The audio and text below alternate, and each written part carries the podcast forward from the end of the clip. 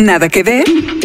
Documentales, cine de autor, series de todos lados del mundo y una que otra película dominguera. Aquí, Mariana Linares Cruz, Trino Camacho y Luis Pablo Boregard hablan de Netflix, recomiendan lo que vale la pena y te ayudan a solucionar el eterno dilema de no tener nada que ver. I'm going to tell you a story. Everything happens for a reason. Goddamn right.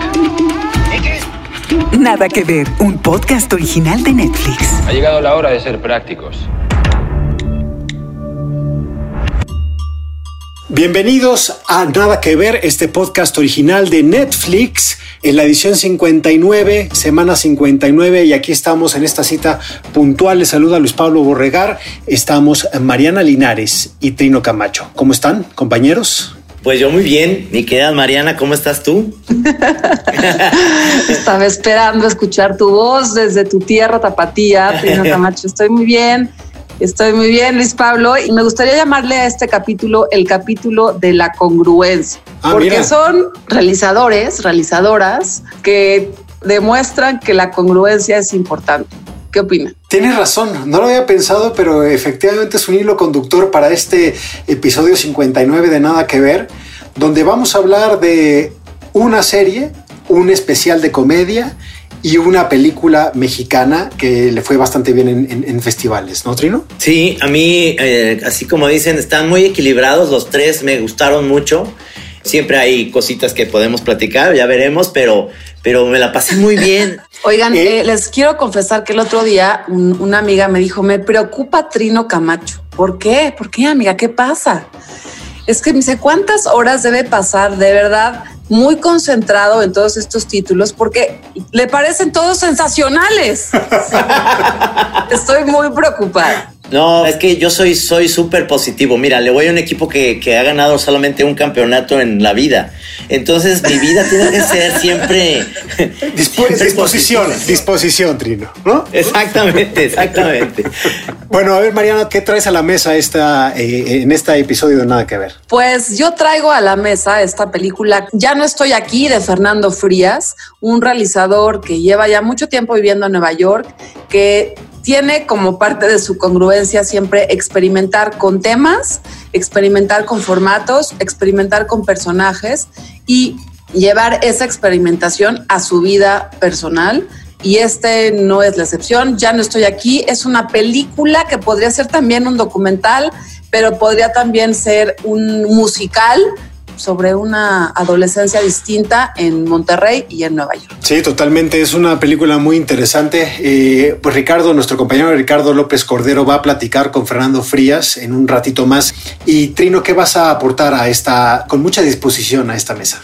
Bueno, yo estoy feliz con el stand-up de, de Hannah Gatsby, que es sensacional, se llama Douglas.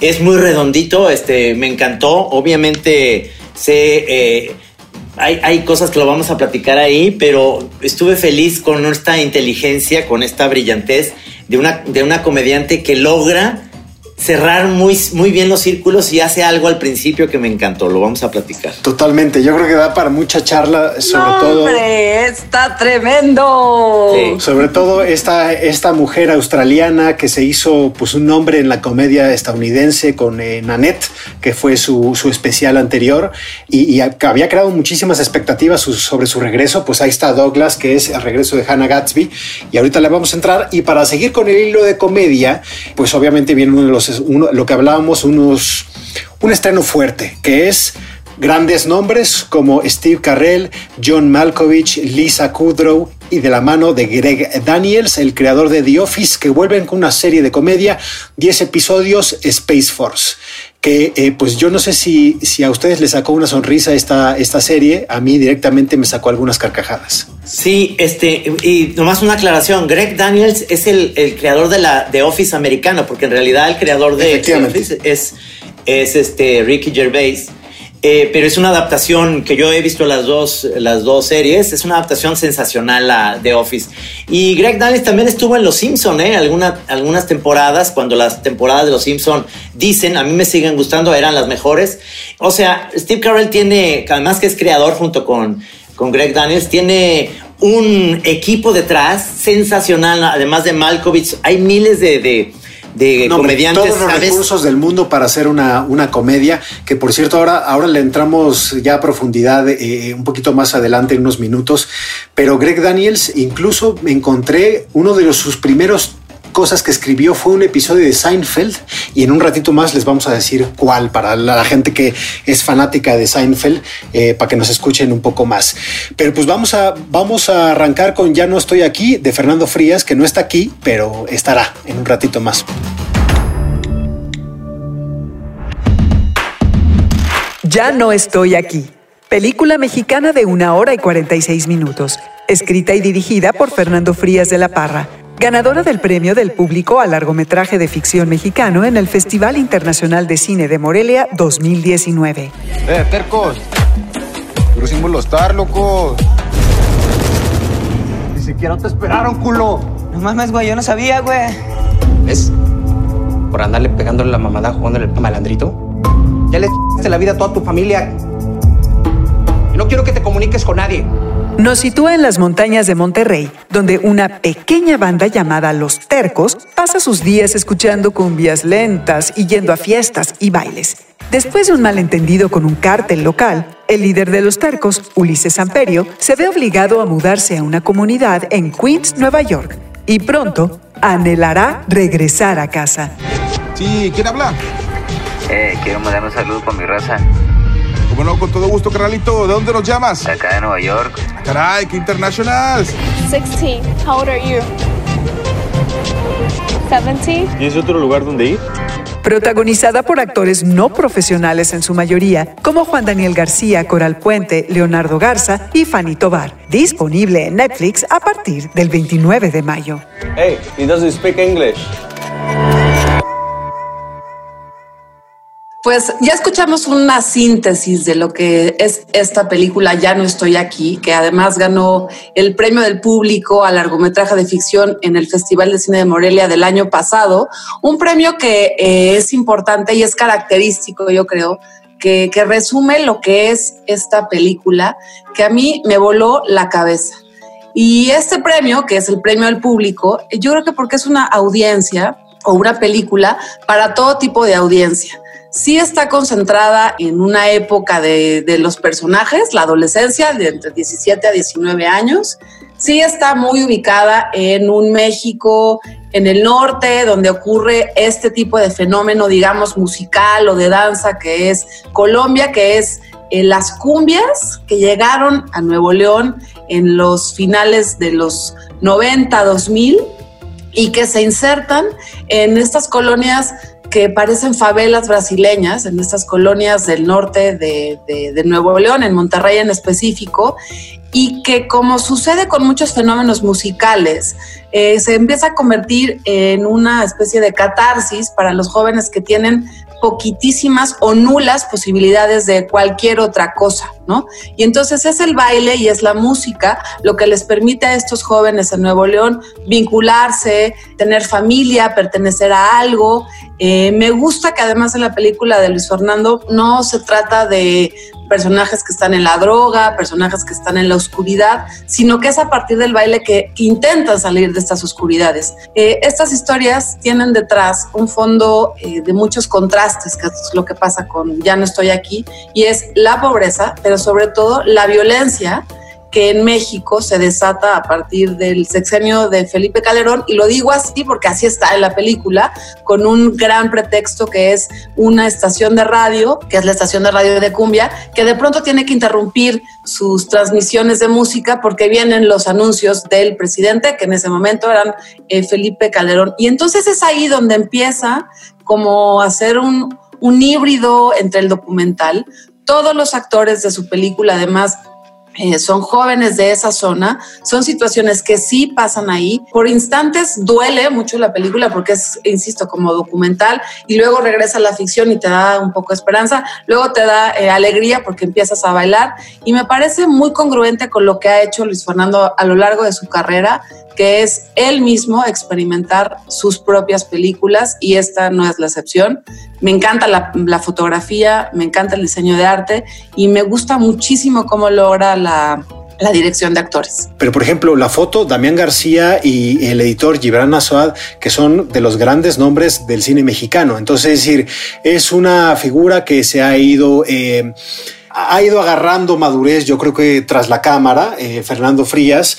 Y curioso que, que yo creo que para ser alguien que tiene todavía una filmografía corta, es bastante, lo que hablabas al principio, es bastante coherente. Otra vez están los temas de identidad, están los temas, eh, yo creo que de migración, que es un tema recurrente en el cine mexicano, porque vemos a este chavo, Ulises, que tiene que huir de Monterrey por una, cuando se empieza a ser muy turbio el ambiente, irrespirable este ambiente de la, de la guerra contra el narcotráfico en la capital de Nuevo León, se tiene que ir al otro lado. Entonces llega a Nueva York y eso también da como mucho juego a pues poner a alguien creado en una pues ya en los márgenes de una de las grandes ciudades mexicanas en una super urbe eh, internacional como puede ser Nueva York. Y eso da otra vez para hablar de identidad, de eh, migración del mexicano en Estados Unidos y ahí es donde en mi opinión se convierte ya en algo más... Eh, que suena más visto, ¿no? Es decir, que, que, yo creo que ya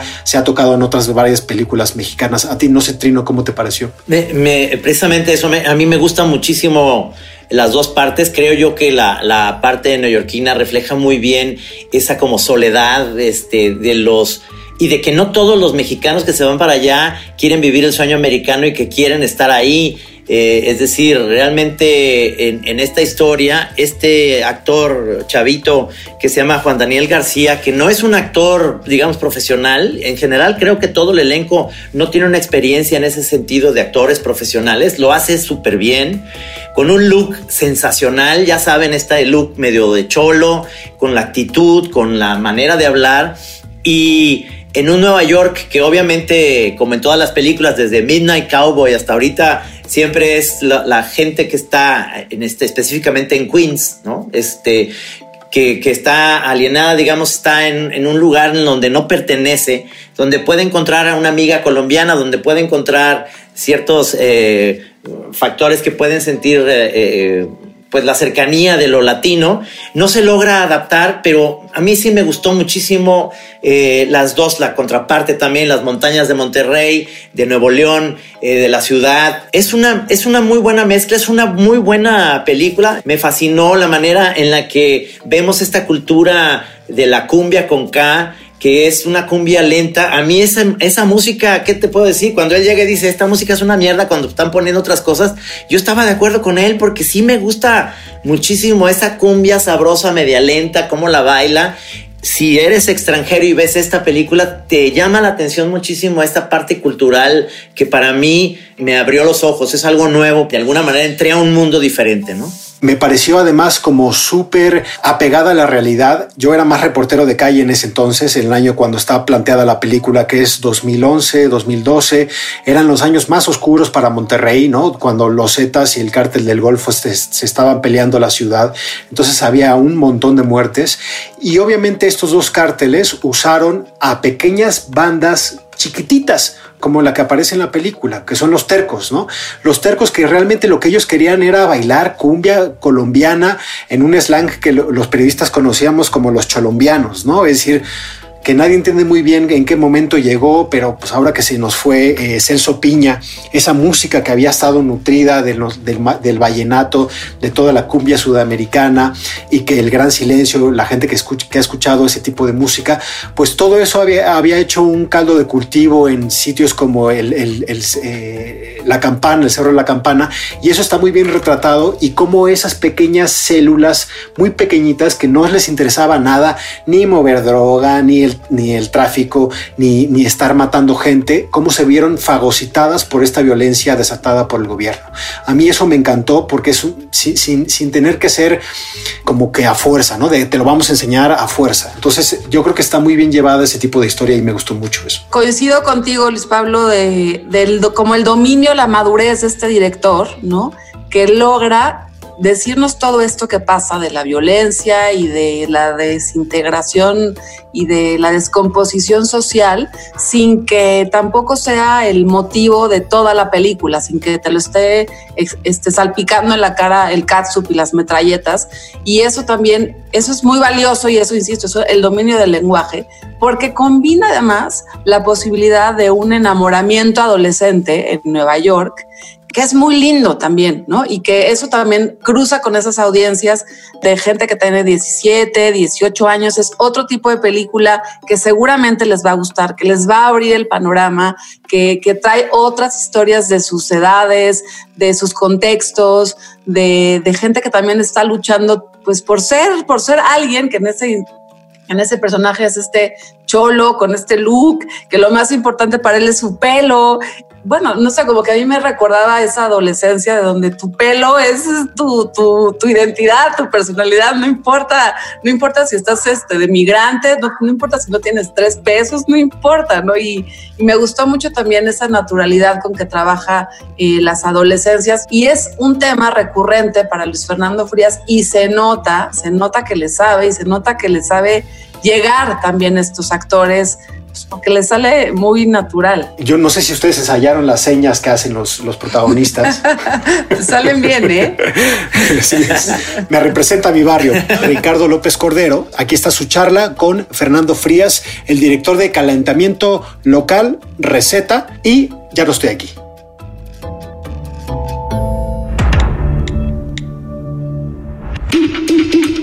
Ni hablar una conversación con los protagonistas más influyentes del mundo del entretenimiento.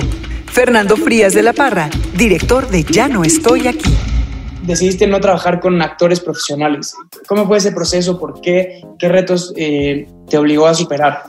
La idea de trabajar con actores no profesionales eh, fue porque era imprescindible para la historia poder contarlo en voz de la gente que, que, estamos representando. Al ser una contracultura tan particular y específica, eh, y además por la edad, eh, son jóvenes entre 12 y 17 años.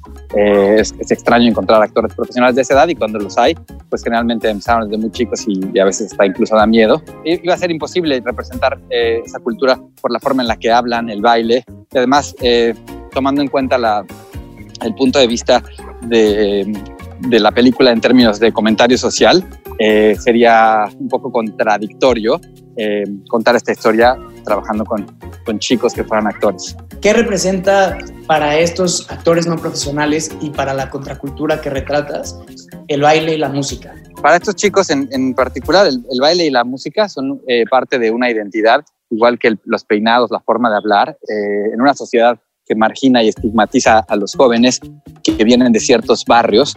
Eh, además, cuando la realidad en Latinoamérica y en México es que no hay movilidad social y hay una falta de oportunidades gigantes, lo que representa la, la presencia de una identidad es la oportunidad de reinventarse, de resignificarse, porque ahí donde la sociedad y la familia te ha quedado de ver, pues ahí se, se, se presentan las pandillas, ¿no? Y en lugar de llamarte Fernando o Ricardo, te llamas Johnny, en lugar de llamarte Frías, te pones el nombre de tu calle o de tu apellido, ¿no? Entonces eh, representa muchísimo, representa oportunidades, justamente de lo que la película habla, de la falta de oportunidades. Ahora vas a tener obviamente una audiencia más, más amplia en Netflix, pero, pero ha estado ya en distintos países y en distintos festivales.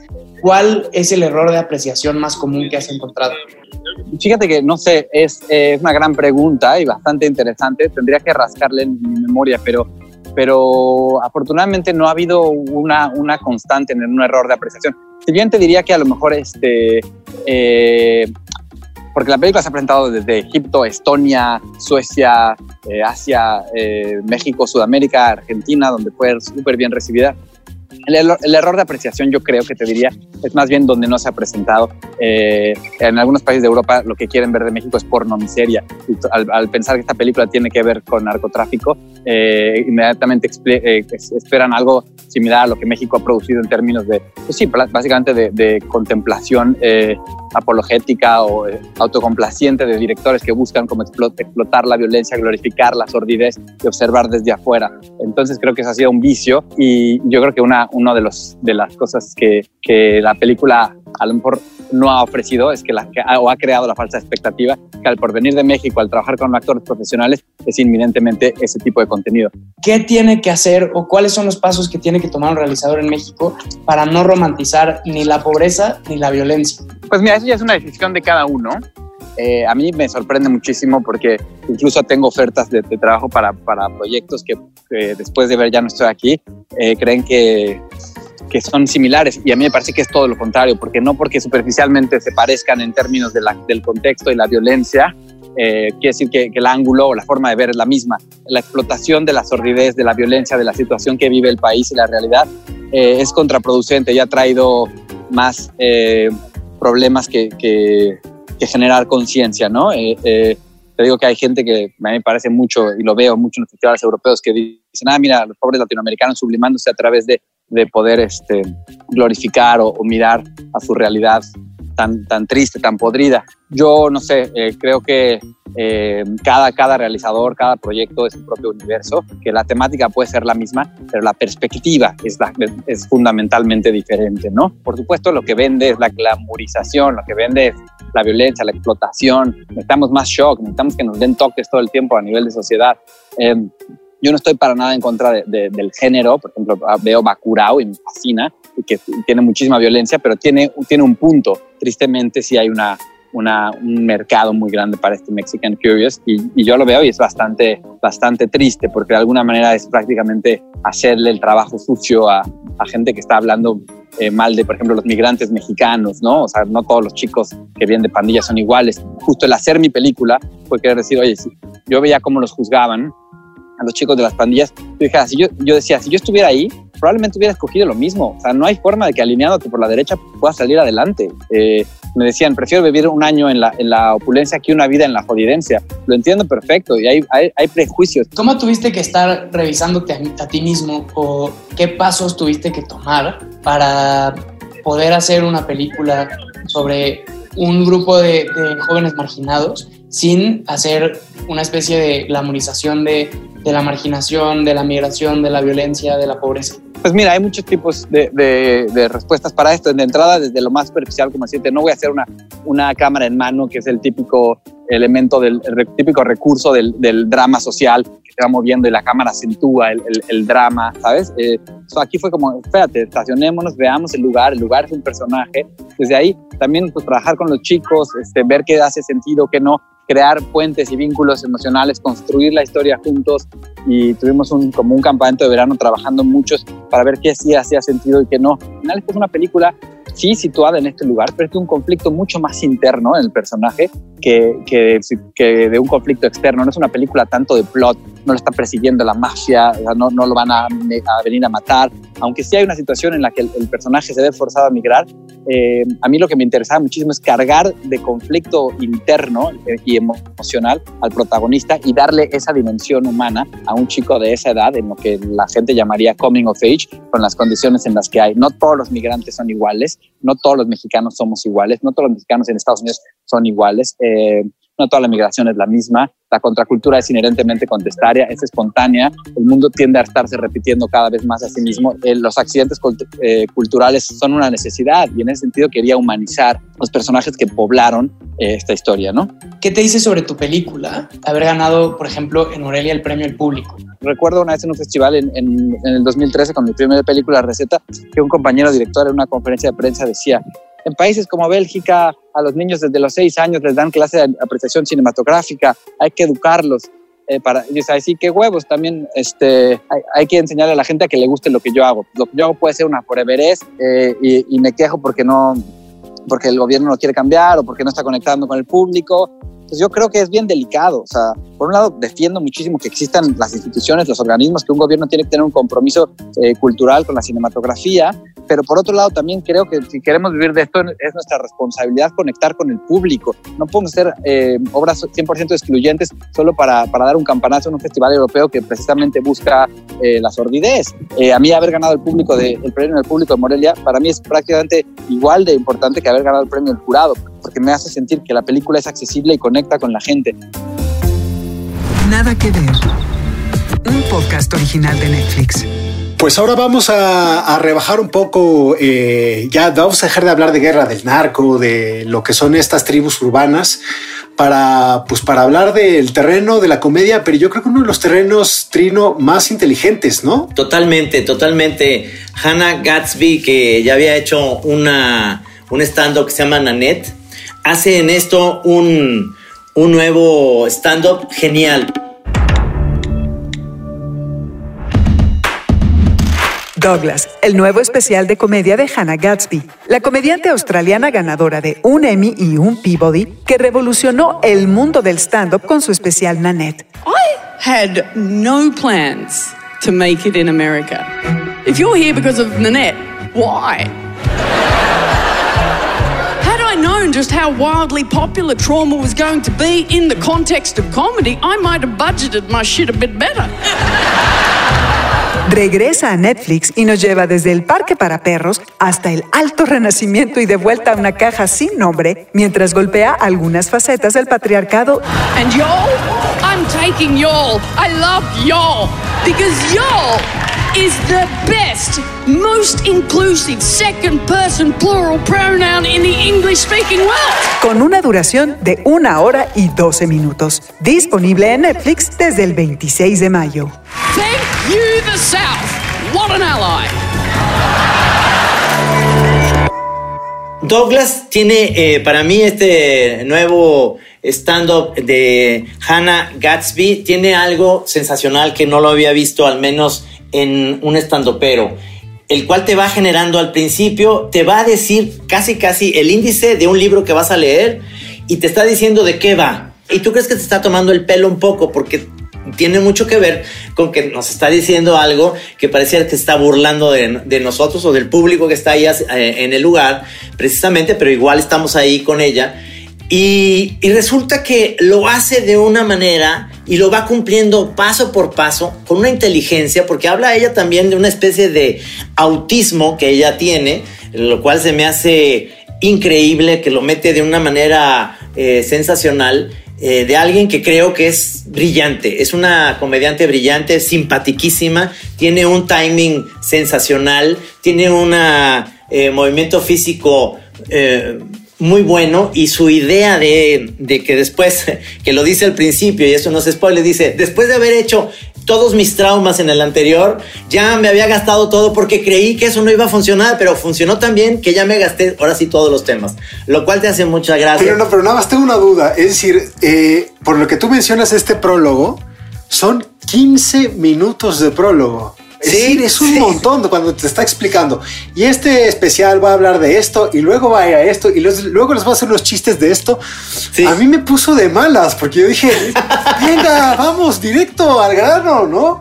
Pero luego efectivamente dices, wow, qué forma de eh, escribir. Porque Exacto. ya se te olvida. Es decir, si te ríes y se te olvida esos 15 minutos de prólogo. Lo hace de una manera tan genial y te hace ver que es una chava realmente tan inteligente, tan bien preparada culturalmente. Me pareció sensacional. No sé qué opines tú, Mariana. Yo me voy a remitir al minuto número 6 de esta joya, de esta joya que gocé cada segundo más, más, más. Yo sí fui en ascenso hasta llegar al orgasmo con este, con este sad comedy. Ahí les va. Ella dice, esto es una suave y bondadosa provocación al patriarcado. Zip. Ya con eso, pues perdió la mitad de la audiencia o ganó lo triple la audiencia, que yo creo que es lo que va a pasar, porque luego sigue diciendo que va a ser eh, eh, cuidado con esos hombres que se ofenden fácilmente, porque pues esto no les va a gustar. Y ella sigue advirtiéndoles a estos hombres blancos que todo lo que ella va a hablar, pues les va a doler, les va a doler. Y yo creo que eso es una provocación para que se queden ahí todos estos hombres blancos y para los que estamos en contra de todos esos hombres blancos que atacan a todo lo demás, nos hace ser felices y sentirnos como pavo real y bien representadas, bien representados.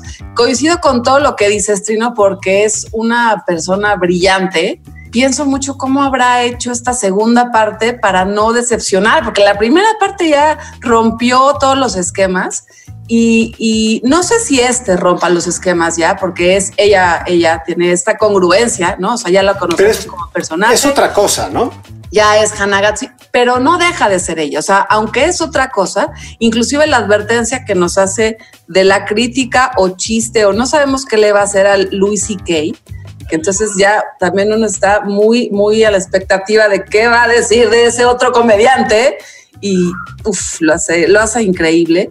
Es congruente, es, habla de una mente congruente, de una artista congruente y diría yo una crítica social congruente inteligente, poniendo los temas que, que duelen, por ejemplo, a Luis Pablo que le duelen, ya lo, ya lo, vi- ya lo vimos. Me duele mucho, cara. me duele mucho cuando, Eh, cuando critican el y golf. Nos encanta, nos encanta. O sea, para las feministas va a ser el triple hit. A Ya, ver, pero ya es que ese es, ahorita, ese es el problema. de vinito. Ese es el si están solas, mejor aún, porque les va a estorbar cualquier hombre blanco que quiera criticar este, esta pieza. Sean muy felices y ríanse A- de todo a esto ver. porque está brutal. Como hombre, como hombre blanco de este, de este sector, de este nada que ver. De Villahermosa. yo- de Villahermosa. Yo les quiero preguntar si cuando ven comedia se ríen más de los pensamientos afines. Sí, por supuesto, porque en es- eso es lo que tiene la comedia, yo digo, cuando es inteligente, que, que en ese momento haces una conexión tan increíble que dices, es que yo lo había pensado, pero ella lo lleva a, a un, o sea, e- es cuando haces la conexión. De repente hay comediantes en los cuales son demasiado weirdos, en los cuales yo no conecto nada, son ideas raras y que se me hacen muy buenas, pero, pero no te pones como en el papel de que hay alguien que dice, yo ya había pensado eso, nomás que ella lo hace mucho mejor. Al menos me pasó en esta eh, hora y cachito que dura el, el stand-up, ¿no? Yo no coincido con todo lo que dice Hannah en este, en su stand-up comedy. Hay cosas que no, que me gustaría platicarlo más a profundidad.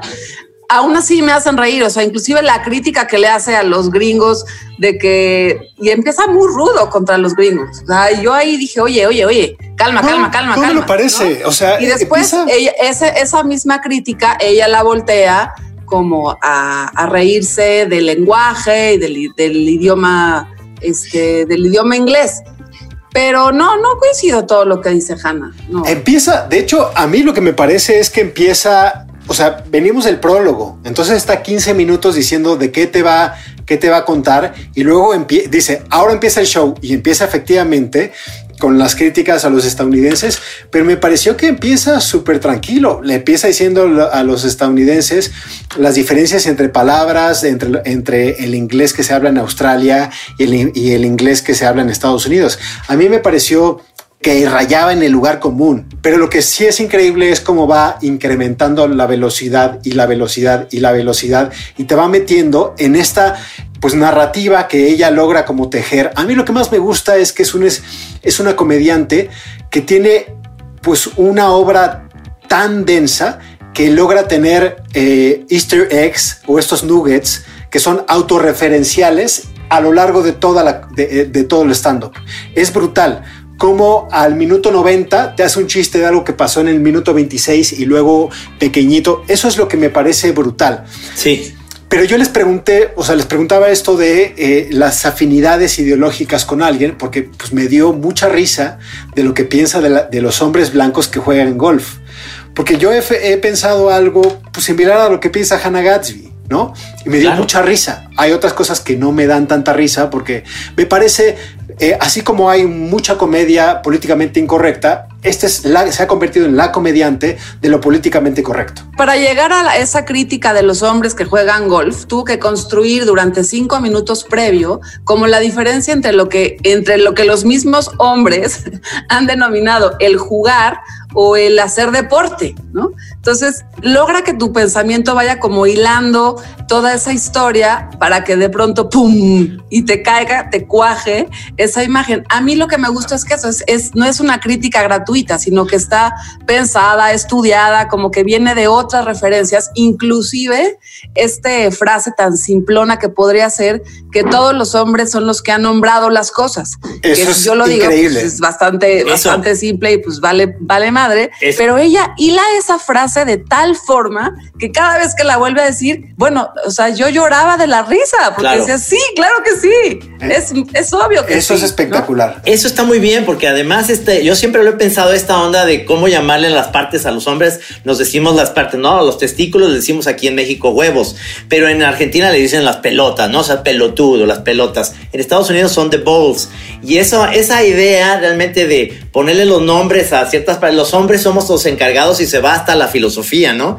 Y eso se me hace sensacional como bailando esta idea del club de Toby eh, en la historia del mundo, en la que los hombres somos realmente unos básicos y empieza a hacer esta comparación con las mujeres, incluso en las pinturas clásicas. Se va a renacimiento, ¿no? A explicar Exactamente. todo este fenómeno. Es eso, eso es hilar y, hacer una comedia. Es, en ese es el momento en el que yo me, yo me conecto cuando yo digo hasta dónde una comedia puede ser, no nomás lo cotidiano, sino que te puedes ir a hablar de historia y que lo haces también porque sigue siendo una. Un, un stand-up que lo puedes ver en 10 años y no, pier- no va a perder esa vigencia porque la comparación de toda la historia de la humanidad y del hombre, estoy hablando del, del patriarcado y de toda esta idea que se tiene, es exacta, es muy buena. Entonces, eso es lo que yo le veo en esta, como una trascendencia mucho más allá. Es, es, es increíble, pero te- yo creo que también es un producto de los tiempos que estamos viviendo, ¿no? Es decir, donde, donde es genial la forma de escritura, pero al mismo tiempo esta forma de escritura también bebe de algunas fórmulas. Es decir, y ahí do- es donde yo les pregunto esta fórmula. Nanette fue un acontecimiento, porque pues no sé si ustedes lo vieron, pero yo creo que no dejaba a nadie sin ninguna opinión. Es brutal, es, es- es algo increíblemente personal, duro, eh, y ella, ella habla mucho de Nanette en Douglas, ¿no? Ella dice lo importante que fue en su experiencia de vida, en su trayectoria, eh, y donde de- efectivamente dice, mucha gente considera que eso no es comedia, porque trasciende lo que se llama la rutina, ¿no? O lo cotidiano de un del stand-up. Pero Douglas sí bebe de algunas fórmulas, como la comedia que sabemos, ¿no? Tú, Trino, sabes estas reglas de la comedia donde repites tres veces algo y donde, pues entonces llega Douglas y para no perderse esta fórmula tiene que soltar algo hiperpersonal. Por cierto, soy autista. Para que cumpla con estas reglas donde si no, uno no se volca en lo personal, parece que no, no, no tiene peso lo que dice. Entonces, eso se me hace un poco gratuito en un esquema tan genial como esto. Y es donde creo que, pues sí, estamos viendo cierta forma de escritura muy de los tiempos. Y una pregunta para ti, Mariana. Tú que decías que Me este va a fallar la investigación nada más rápido. O sea, no sé si sea autista o no, pero lo que describe de las personas autistas que yo tengo a alguien muy cercano está muy cañón. No, tiene una Porque- investigación brutal. Porque sí es así, o sea, sí es así. Y, y de alguna manera te permite como entender lo que puede pasar un autista en su vida cotidiana. Pero ahí va la pregunta. Es decir, hablábamos de la congruencia como el hilo conductor de este episodio 59 de Nada que Ver. ¿No había dicho ella en Annette que se iba a retirar de la comedia? Aquí está de vuelta. Entonces, muy, congru- muy congruente no es. Claro. Pero bueno, celebro que esté aquí. O sea, se- justo celebro que esas palabras, pues un poco para el show business le haya ido tan cabrón que no nos prive de lo que mejor hace, que es la forma de escribir eh, eh, y sus comentarios de la sociedad en la que vivimos. Y si es realmente autista pensando en su relación con el mundo, eh, ella, esa es su, su manera de estar en el mundo. O sea, qué bueno que la comparte, qué bueno que la escuchamos, qué bueno que aprendemos y disfrutamos, pero también esa es su manera de, de poder pues, seguir. No, este es, este es un especial de comedia que eh, no tanto como Nanette no va a lograr, digamos, ese debate público que tuvo, que fue extraordinario e inusual. De acuerdo. Pero, pero va a ser una cosa que ustedes tienen que ver y que eh, a sus amigos, si tienen amigos o amigas que les guste la comedia y que estén como muy presentes en, en los stand-ups que se suben a Netflix, ahí va a estar, ahí va a estar Douglas porque da muchísimo de Y qué yo se lo hablar. recomiendo a todas las escuchas mujeres de este podcast. Eh, en particular, espero que todos los hombres también lo disfruten, pero de verdad, de verdad, de verdad, escúchenlo, mujeres, este, véanlo, disfrútenlo, sean muy felices y lleguen hasta el final con esa última frase que ella dice, eh, que espero que les resuene a todas en, en este podcast. Y compañeros, relájense. Yo, yo se lo recomiendo a todos los hombres que juegan golf. y cuando vean, y cuando vean a Wally con un guantecito de golf, ya es Sí. brutal. Sí, sí, sí. No, no, no, es que es brutal, brutal. Muy bien, bueno, pues este, para seguir en este tono, ahora vamos a hablar, ahora vamos a ir al espacio en una de las eh, series de comedia más esperadas y es Space Force.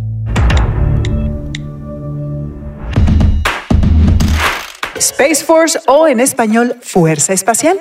La nueva comedia creada por el actor y humorista Steve Carell y Greg Daniels, creador de The Office norteamericana y guionista de programas como Saturday Night Live y Los Simpsons. When I was a child, our country put a man on the moon. We're going back.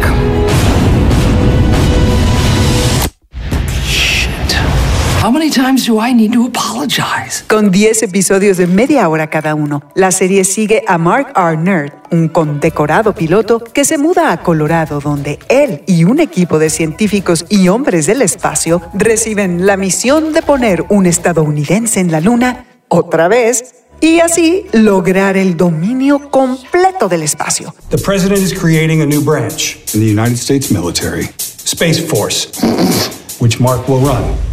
I don't. This is Space Force Head Media Manager. We're looking for American heroes. Let me be more clear. We're looking for people who look like heroes. This mission will be our greatest moment. Con las actuaciones de Steve Carell, John Malkovich, Diana Silvers, Tony Newsom y Ben Schwartz, entre otros. Disponible en Netflix a partir del 29 de mayo. Come on, Dad. You can do it. Pues esta parte de la mesa me gustaría comenzarla con una pregunta. Y, la pregunta es si alguna vez Steve Carrell, que yo creo que es, pues es un ídolo de la comedia, podrá sacudirse a Michael Scott. Es decir, si, si la gente que, que, que lo vemos, eh, sobre todo cada vez que hace pues, películas o series, como en este caso, pues eso, que sean de comedia, no nos recordará a este grandísimo jefe de The Office. Yo creo que tienes razón, pero no sé si ustedes tuvieron la oportunidad que yo la vi toda la serie nueva que se llama The Morning Show, que está en otra plataforma. Sí, Eh, es un gran actor de drama. Steve Carell, pero cuando hace comedia eh, es, es Maxwell Smart del Superagente 86, es Michael Scott y ahora es este nuevo personaje que pues no me importa, a mí me, me gusta mucho verlo. Él, él ah, este, tiene este personaje que repite un poquito estas como especie de guiños a Michael Scott porque la historia da para eso, es exactamente una historia sobre un eh, momento, además que se la pasan pitorreándose del presidente de Trump, no lo dicen, pero obviamente todo el tiempo se están pitorreando de, de Trump y de las decisiones y de, y de cómo el país, Estados Unidos, se volvió realmente una, una situación totalmente caótica. Y todos los actores, sale una Lisa Kudrow que, que está ahí de, este, también entre varios también nuevos comediantes. Un John Malkovich que hace a John Malkovich también, este, no, me lo, no me lo van a negar, pero John Malkovich haciéndose a él mismo con estas tipo de frases como una especie de, de asesor, este, que lo hace muy bien. La verdad a mí la, la serie tiene para mucho que dar y se me hace que está sabrosa. No sé qué ustedes qué opinen. Sabrosa, me gusta ese adjetivo, Trino. Me parece una serie eh, también muy, muy eh, llevadera. Puedes verla en cualquier momento del día, no te hace reflexionar tampoco grandes cosas. Confieso que me costó eh, un poco de trabajo ya reírme después de venir de Hannah Gatsby.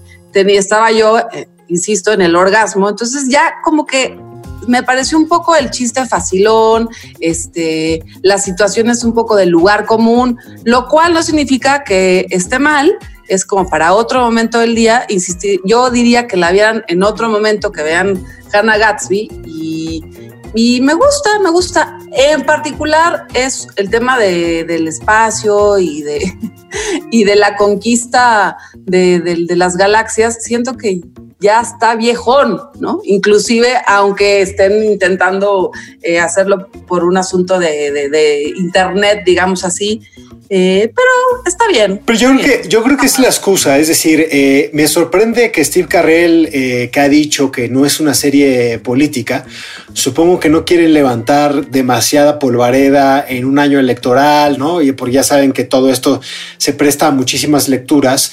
Pero si vemos en papel de qué se trata, ¿no? Space Force eh, es la- una fuerza creada por un actual eh, gobierno estadounidense que, eh, por cierto, Trino, en ningún momento dicen Donald Trump. No, no, pero por eso siempre dije, es, es- exacto, es- siempre es POTUS, ¿no? Y Exacto. siempre es, es un presidente que tuitea, que dice puras, que dice idioteces, que Sí. hace puros caprichos sin entender a la gente, que tiene esta, esta fama de- del jefe que se encapricha, entonces pone de rodillas a toda la administración federal porque no saben cómo, no saben decirle que no al jefe, es un jefe que no respeta a los científicos, es un jefe que tiene eh, muy poco tacto, que está casado con una primera dama, que lo único que se le ocurre a la primera dama es mandarle pues unos, unos uniformes a, a la Space Force, a esta fuerza, como si fueran azafatos, ¿no? Sí, sí, sí. Como si fueran azafatos del espacio, pero eh, claramente es política, porque yo creo que es la primera serie eh, de este momento que se está viviendo, de este caos absoluto en el que está metido Estados Unidos y que además está alimentado por este eh, terror de ser, de dejar de ser actual, de que, que, está, que tienen los republicanos en la cabeza, ¿no? Es decir, de que China, China va a ser la potencia y eso es suficiente para mover a todos, para eso ya mueve la acción. Eso es a mí lo que me, me gusta, me gusta mucho de esta serie, que si- sin tener que decir Ah, vamos a hablar de la gran calabaza eh, anaranjada, como, como, como se refiere a nuestro amigo del norte, Gael García, ¿no? Es decir, es una presencia que por ahí está. Aunque sí es una, es una serie muy masculina, no, no tiene personajes femeninos más allá de la piloto y de la hija del general Nerd, no hay, no, hay mucho, porque Lisa Kudrow sale dos minutos, ¿no? Sí, Lisa Kudrow sale, eh, digamos, ahí eh, pareciera el principio y luego hay algo que no vamos a decir, pero hay un- una vuelta de tuerca que se me hizo sensacional sin alguna explicación. Eh, pasa otro, eh, una situación con Lisa Kudrow, la esposa del- de, este general, que dices, ¿qué pasó? No estoy entendiendo nada, pero eso hace que la comedia te vuelva, te empiece a amarrar porque dices, quiero saber qué pasó con ella, ¿no?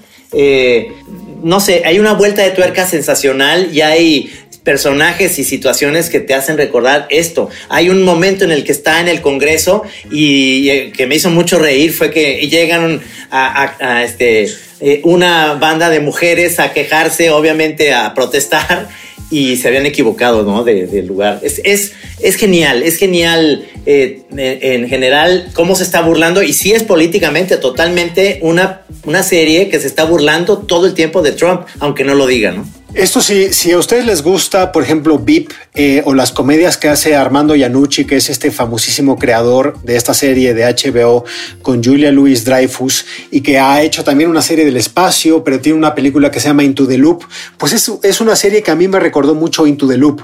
Es, es como una comedia dentro de un caos que es el gobierno de Estados Unidos y aquí tocado por pues, un jefe que es no es tan idiota como Michael Scott, pero sí es un poco torpe porque pues tiene que obedecer las torpezas de su jefe. Pero un poco, ya lo dijo Trino, a mí se me, parece, me, me hizo un portento de la comedia John Malkovich. O sea, John Malkovich, que es eh, el lugar común del científico, ¿no? Es un científico que escucha la radio pública, súper snob, es gay, muy bien educado, escucha música con, clarinete y, obviamente cree que los militares están en el último eslabón porque son un- unos, unos tipos que ni siquiera escogen qué van a vestir. Entonces, esa, come- o sea, ese- esa pareja que se crea entre Steve Carell, que es un general de cuatro estrellas, y John Malkovich, eh, es, es, es, es algo que te ayuda a avanzar en los episodios, ¿no, Mariana? Sí, John Malkovich no es mi favorito en esta serie. O sea, la verdad me parece John Malkovich en el papel. John Malkovich, como lo dijo Tino al Sí, principio, sí. este, más lento que otras ocasiones. También siento que la edad ya se le ve, ya le cayó encima. Medio edulcorado. Hace rato hablaba de eh, que Greg Daniels escribió un episodio de Seinfeld, simplemente para que no luego pregunten en las redes que cuál era. Fue el del eh, estacionamiento, que seguro tú te acuerdas, Trino. Es buenísimo, es buenísimo. Se quedan en un estacionamiento, todo es ahí, es genial. No sabía, fíjate, qué bueno que me lo dices, porque es, es para mis episodios, o sea, tótem de, de, de Seinfeld, por supuesto. Que se pierden, no encuentran el coche y efectivamente todo es mientras están buscando, es la, es la acción. Es casi pregunta de trivia. eh, ¿qué, ¿Qué episodio de Seinfeld escribió Greg Daniels? Ahí está la respuesta. Hay que decir que Space Force salió con otro podcast, con un podcast que lo acompaña que se llama Inside Joke, que también son 10 episodios que van a ayudar un poco a entender eh, algunas de las de las bromas que están tejidas en, eh, pues en los guiones de, los, de estos episodios. Pero bueno, no queremos pues, presionar el, el- el pedal sobre esta serie, que ya vimos que a algunos nos gustó más que a otros, pero ya veremos, ya veremos cómo funciona y que sí, sí tiene que haber temporada 2 como termina, ¿no? Obligatoriamente. Sí, por supuesto. Pues hasta aquí llegamos en este episodio 59 de Nada que Ver, donde nos vemos, nos escuchamos y nos reclamamos, Mariana. Nada de reclamos, puros consentimientos en arroba Emelinares Cruz. Eh, déjense caer a ver qué opinaron de este episodio 59, donde la congruencia fue la línea narrativa. Muy bien, pues eh, yo los espero en mis redes, pues, si me quieren escribir y también escuchar. Es arroba Trino Monero en todas las redes, en Twitter, en Facebook, en Instagram. Y yo estoy en Twitter en arroba Luis Pablo B. Y ya viene el mes del orgullo. Eh, ¿Por qué no nos escriben sus, sus títulos favoritos para celebrar la diversidad? Eh, vamos a dedicarle un especial eh, esto aquí en Nada que Ver, pues ¿por qué no nos ayudan a, a organizar este episodio? Muchas gracias. Nos escuchamos hasta la próxima. Gracias.